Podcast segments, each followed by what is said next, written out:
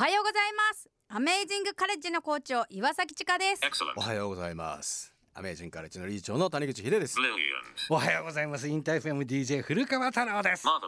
さあ、えー、皆さんいよいよねやってまいりましたよ。InterFM Amazing Radio。この番組は巷に広がるアメージングな出来事を探求しまあリスナーの皆さんとね発信して共有していきましょうというプログラムです。そしてこの番組を僕と一緒に進行してくれるのがねエクセレントちかちゃんと ブリリアントヒデさんとマーベラス太郎でお送りしてるわけなんですけれども、えー、今日はね先週6月18日日曜日にアメージングカレッジで行われたアートオーガニックフェス、はい、ジョイライフね、はい、この現場でいろいろなお声をこう頂戴してきましたので、はい、それをねこう皆さんに聞いていただければなと思いますよ。みんなねなんていうんですか？魂がこもってた。魂こもってる、魂こもってる！でしたよ。ね、えー、はい、当日は現地で、うんうん、あの子供とかねアメカレの子供とかね親御さんにも、えー、話を伺ってきましたのでその前をぜひ楽しみにしていただきたいと思います、えー、番組の感想やツッコミなどはツイッターでどうぞアメラジ897ハッシュタグアメラジ897です、えー、メールはアメージングアットインターフェムドット JP アメージングアットインターフェムドット JP まで送ってください。では今日の1曲目いきましょうさあ早速ね今日はねアメカネの子供たちにちょっとインタビューをねしてみたいと思うんですけど。翔太君。に来てもらいました、翔太君よろしくお願いします。よろしくお願いします。翔太君はいくつ？小六です。小六？そっか。アメカネに来てどう？なんかえーと、今まで行ってた学校とここが違うなみたいなことを2か月経ってどんなふうに思ってる？2か月でこんなことになるとは思わなかった、どんなこと？そう。最初に入った時はさどんな不安もあった？もともとプレ開校の時代があって、まあ、それが1年くらい続いてたから、うん、まあ、知ってた子もいたんだけど知らない子もいて、うん、でまあそれでみんな個性が強くて 最初どうなんだろうなって思いながら、きあの見てて、でそのままにしてたら、うん、なんか2か月経ってていい感じになってた。ガチ時間が早い気がするそうか。でも最初にそのそれぞれの個性がさ、うんうん、一個の方向向いたなみたいな出来事って何かあった？最初の方喧嘩がねよくありました、今もあるけど。うん、うん、例えば泥投げられたとか。そういうレベルのやつとかあって。でそれで泣くわけですよ、うん、そしたら全員が集合するんですよ、うん、普通にみんなが楽しい遊びをしてんのに、うん泣いてるって知ったら全員来るようになって。最初は全員は来なかったけど、うん、今じゃもう泣いてるって知った瞬間にみんなが何にも話し合ってないのに行くっていう。そっか学校の仲間っていうよりだんだん家族みたいになってきてるのそうそうそうみんなみんな家族だよね。うん。みんな家族っつってるよろしくお願いします。よろしくお願いします。じゃあ自己紹介からしてもらおうかな。じゃあまず。本橋蓮です。10歳です。10歳。はい本橋蓮君10歳。はい。横山圭太です。10歳です。10歳。さあ、えー、まあ2人にねちょっと聞きたいことが何個かあるんだけどアメカラに入って2か月？2か月。ねそう。どんなところが違う？好きな時になんか。そうそう何かができたりするからできる、そういうさ何かをやるっていうのはみんなで相談して決めるの、大体は話し合って決める。河原の土手の上で、それをこみんな集まって、あっちの奥の土手の上で寝転がりながら話してたりして、で最初の給食はお味噌汁だったっけ？自分たちで作った。でもさ自分たちでやりたいことをやって実際思ってるより大変だったなってことも。いっぱいある、例えばなんかこれは大変だったなっていうのなんかある？初日に決めた料理を何作るかとか全然決まんなかった。うん。だからさ今の蓮くんの話聞いてるとさいろんなことの仕組みが分かるってことなのかな。できるまでみんな蓮くんとかさ圭太くんが世話するわけじゃん、うん、そうするとさこれまであこういうことをしてくれた人がいたんだなってことにもなんか気づいたりするね。なんかいつもなんかお皿を洗ってくれる人がいて、うん、でそれ一回やってみたの、うん、超大変なんだなってことが分かったの。そうだね。でも本当にそうかもね。あの当たり前のように出てくるじゃん。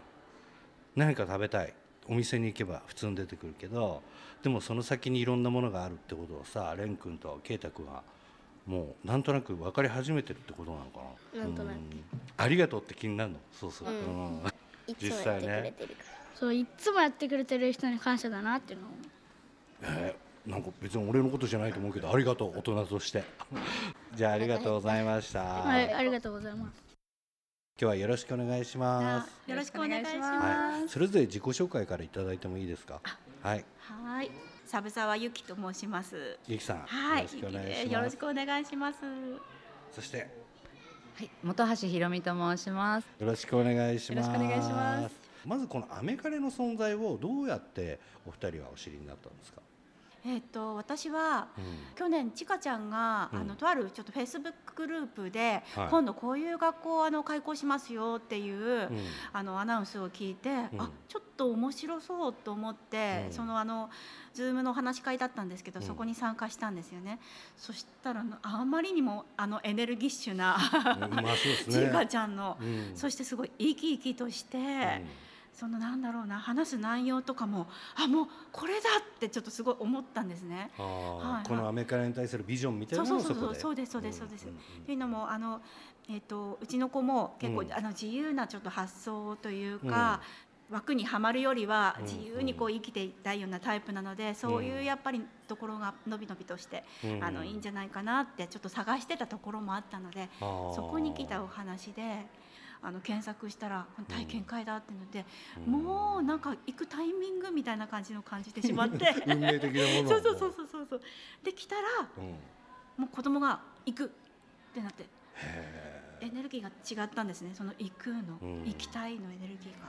そこからトントンな感じでした。どうですか、ひろみさんは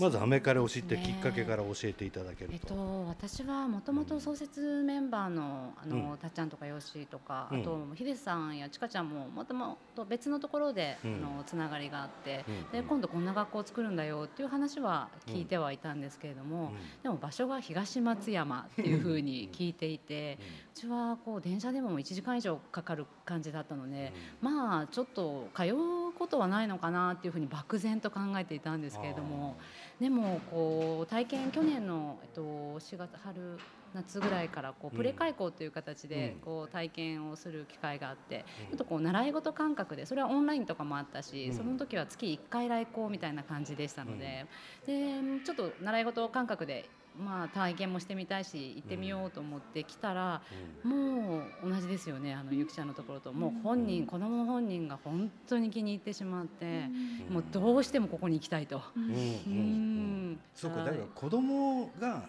まあ、意思表示をしたからこそ通わせたみたいなところがやっぱり根底にあるってことですよね。はい、大きいですね。でやっぱりちかちゃんからもいくら親が入れたくても子供自身に入る意思のないご家庭は入学は許可しないですっていうのははっきり言われていたところも結構あるかもしれないですね。でアメリカに実際こう通って2か月ですけど顕著に子供たちが変わったなみたいなところって何かあるんですか？まずうちの子に関しては、うん、たくましくなりましたね。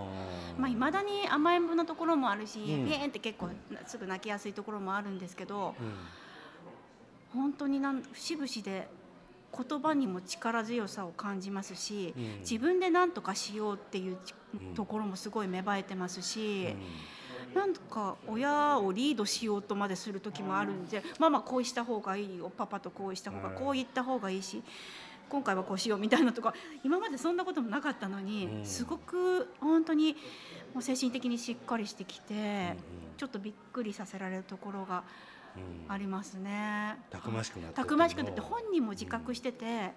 あの子供は不器って言うんですけど、不器はもう一歩ずつ強くなってますとかって言って たりして自分がね、もう名言がみたいな感じで、そうそうするとこっちも確かにそうだなってなんかなって、うん、なんかね熱くなったりとかって、なるほど。ひろみさんどうですか？そうですねうちは特に5年生の男の子なので、うん、やっぱり口も悪いし こう手も出るしみたいなもう絵に描いたようなやんちゃな男の子っていう感じなんですが、うん、人との関わり方がすごく上手になっているしあと柔らかくなりましたね。やっぱり言葉の強さとか、うん、やっぱりあの年下の子、うん、今ってあの異年齢でみんな一緒に過ごしているので、この小さい子たちとの関わりをどういうふうにするかっていうのをすごく自分で考えて、あともう今まではこう誰か友達と喧嘩をしたら、もうあいつは嫌いだで終わってたところが、じゃあでもこのアメカレをより良くしていくために自分はどういうふうに行動したらいいのかっていうのをすごく考えて日々行動しているのが姿がもうすごく見受けられますね。なので喧嘩した後とかにも、でもそれからどうするのかなと思って見守っていたら、突然「俺はちょっとあいつのいいところを今日は一日探してきたんだ」っていうふうに言い出したり でそこから彼に対しての手紙を書いてでそれを渡してでそこからちょっと熱い友情が今男の友情が芽生えてみたいなことがあったりかなりドラマティックな展開が。ああ日々驚きます。本当ですね。えー、だからアメリカに来るとすごくあの親も子供も生き生きしてるなっていうのはすごくやっぱり感じるしただ親として気になるのがうちのね奥さんとたまにこう話して国語算数理科社会ってどうなのってやっぱり普通の親御さんそこの発想に行くと思うんですよね。例えばじゃあ今今度中学生になるでも高校生になる時にいけるの？みたいなところっていうかだからそれヒデさんとちかちゃんと話してると僕なんかはもうそれこそ頭の固い考え方。っていうふうに思わされちゃうんだけど、うん、でも大半の人が思ってることだと思うんですよ。そう。この点の不安というかそして今どういうふうに対処してるのかって何かあるんですか？そうですね。正直私も、うん、私の中ではこの要は勉強を捨てるみたいな感覚がやっぱり正直最初はあって、うん、親としてはちょっと引っかかってるポイントでもあったんですけども、うん、でもいざ始まってみたら、やっぱりちかちゃんもまずこの1か月2か月もう感情にとことん向き合うっていうことを掲げて、まあ、授業作りをしてくださってると思うんですがやっぱりこの教科っていうのってでもそれを学ぶ目的ってのなんだろうっていうのをこうみんなで考えた時とかにでもそこの結局最終的につながっていくところってやっぱりこのじゃあそれを使ってどう生きていくかっていうところだなっていうふうに思っていてで今例えば子どもたちがこの本当に感情をさらけ出してこうやっているってことって一見ただ遊んでるだけに見えるかもしれないんですけどでもそこからもう果てしないこう学びが生まれていて、うん、例えばさっきのあの子供同士の喧嘩で、うん、こうそういう何かこううちの子供が友達に手紙を書くって、うん、我が子はそう文字を書くとかいうことがとても苦手な子で、学校で学んでる時って何が苦痛だったかって一番文字を書くことが苦痛だったんですね、なのでこう自宅学習で文字を書かせるってことが結構私の中でも大変なことだったんですけど、なんか国語をやらせるっていう時には、彼は書くことは好きじゃなかったんだけれども、ただこう感情と向き合ってこうやるっていうことをやったら自ら字を書き出したんですね。うん、だからもう教科って関係ないんだなと思って、でも本当に生きる力ってまさにそこだよなっていうのを学んで、今私の中ではその教科の枠って本当にどうでもよくなってます。まあ、入り口が違うだけでね、好きになるか嫌いになるかっていうことは本当にあるかもしれないですよね。そうか。親御さんとしてどんな子供になってほしいみたいなのって今の段階であります？そうですね。本当にもう好きなことを、うん、もう誰が何と言おうと本当に好きで楽しかったら、うん、もうとことんやって人生楽しんでほしいなと思います、うん、それこそそのいろんな勉強だとかできるできないとか苦手得意っていうのはあると思うんですけど、うん、全部が別にできるようになんかならなくても全然いいので、本人がこれも楽しんだやりきってるっていうのを、うん、そういう人生をこう進んでいけたいってその姿を見れたら私は本当に幸せだなと思います。はいということで InterFM Amazing Radio エンディングのお時間です。今日はねアメージングカレッジ主催のアートオーガニックフェスジョイライフにねお邪魔してアメリカ連の子供たちそれから親御さんにもねお話を聞くことができたんですけどもこのジョイライフすごいよ。1回目にして午前中にして1000人ぐらい人がねこう集まってるんですよ。もうこれある種ね奇跡ですね。でもこうやって皆さんがこうアメカラにだんだん触れていく機会がねあの増えていくっていうことすごく大事なことなのかなっていうふうにね思っております。それ大事。出ましたね。うまく触れたと自負しております。でもねアメカレがやってることがこうだんだんとこう広がっていく感じを実感できたのでなんか来れてよかったなというふうに思っております。さあ番組では引き続き皆さんからの、えー、メール